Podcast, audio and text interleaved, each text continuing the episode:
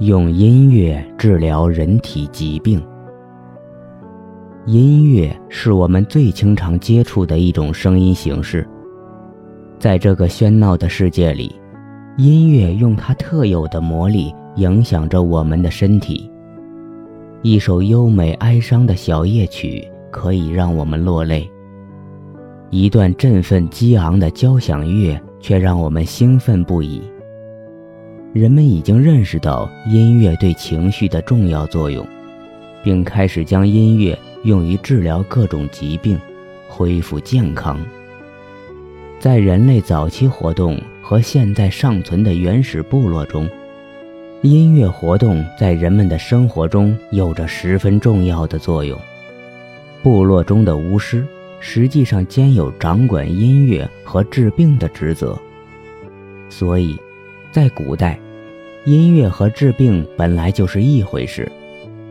用音乐治疗疾病的历史很悠久，早在古希腊时代，人们就开始注意音乐对病人的影响。亚里士多德曾经说过：“情绪失去控制的病人，听了旋律后就会心醉神迷，于是他们恢复到了原来的正常状态。”好像得到了医术治疗。从古希腊、中世纪、文艺复兴，一直到现代欧美国家的文献中，我们都可以找到大量的关于音乐与生理、心理健康的资料，并且还不断有医生将音乐用于临床治疗的实践。二十世纪后半期。一些医院开始使用音乐帮助病人睡眠，减少外科手术过程中的紧张和焦虑，并帮助麻醉和止痛。第二次世界大战期间，在美国一所野战医院里，医疗和生活条件都十分恶劣，满地的伤员被伤病折磨得痛苦不堪。后来。一位医生用一台破旧的留声机，为伤员播放他们熟悉的家乡歌曲，以稳定他们的情绪。结果，在音乐的调节下，伤员们的情绪得到了稳定，手术后的感染率也大大下降，死亡率也随之下降，甚至手术后的愈合期都明显的缩短了。美国国防部大为振奋，于是，在各个野战医院推广了音乐疗法。战争结束后，很多医生开始研究音乐疗法对人体健康的意义。一九四四年和一九四六年，美国密歇根州立大学和堪萨斯大学先后开设了专门的音乐治疗课程。一九五零年。美国成立了世界上第一个国家级音乐治疗协会。一九五八年，英国成立音乐治疗协会。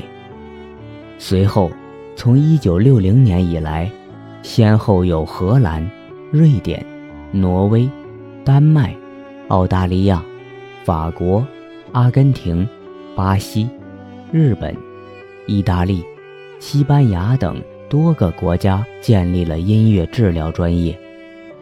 目前，美国有八十所大学设立有音乐治疗专业，有约四千名国家注册的音乐治疗师。世界上有两百多个国家成立了音乐治疗协会，并每两年召开一次世界性会议。音乐包含了可以听到的声音。和可以感觉到的声波震动，不同的音乐可以使人产生不同的生理反应。它不仅可以引起心率、脉搏、血压的变化，而且还可以引起皮肤电位反应、肌肉电位和运动反应，同时还可以引起内分泌和体内活性物质、肾上腺素。去甲肾上腺素、内啡肽、免疫球蛋白以及脑电波等发生变化。音乐的节奏可以明显的影响人的行为节奏和生理节奏，改变人自身的频率，例如呼吸频率、运动节奏、心率等。科学家们用先进的实验方法测出，人体皮肤表面的细胞都在做着微小的震动。实际上，在大脑皮层的统一指挥下，周身的所有细胞都在按一定的节奏做微震运动，合成一个全身的大合唱。心脏、大脑、肠胃等处的细胞的微震动更为明显。当一定节奏的音乐作用于人体的时候，如果这样的音乐节奏和人体自身的微振频率合拍，两者便发生了共振，使人体内部的微振加强，导致人体产生愉悦的快感，身体就会处于协调状态。这时，音乐就成了给人体带来快感和协调的中介。当人体机能失调的时候，体内的振动频率也就处于不正常的状态。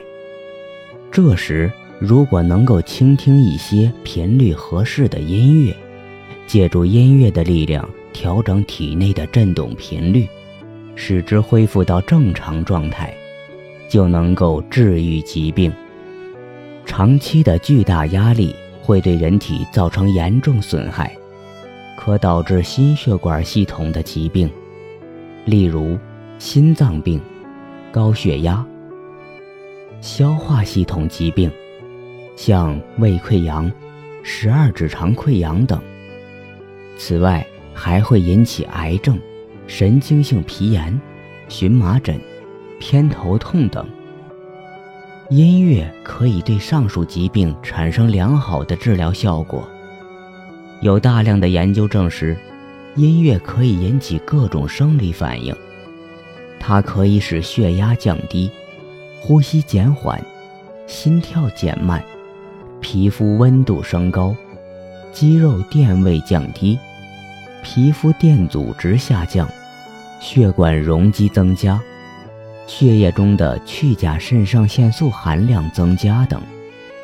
从而明显的促进人体内部振动频率的协调，减少焦虑，促进放松，达到生理的平衡协调。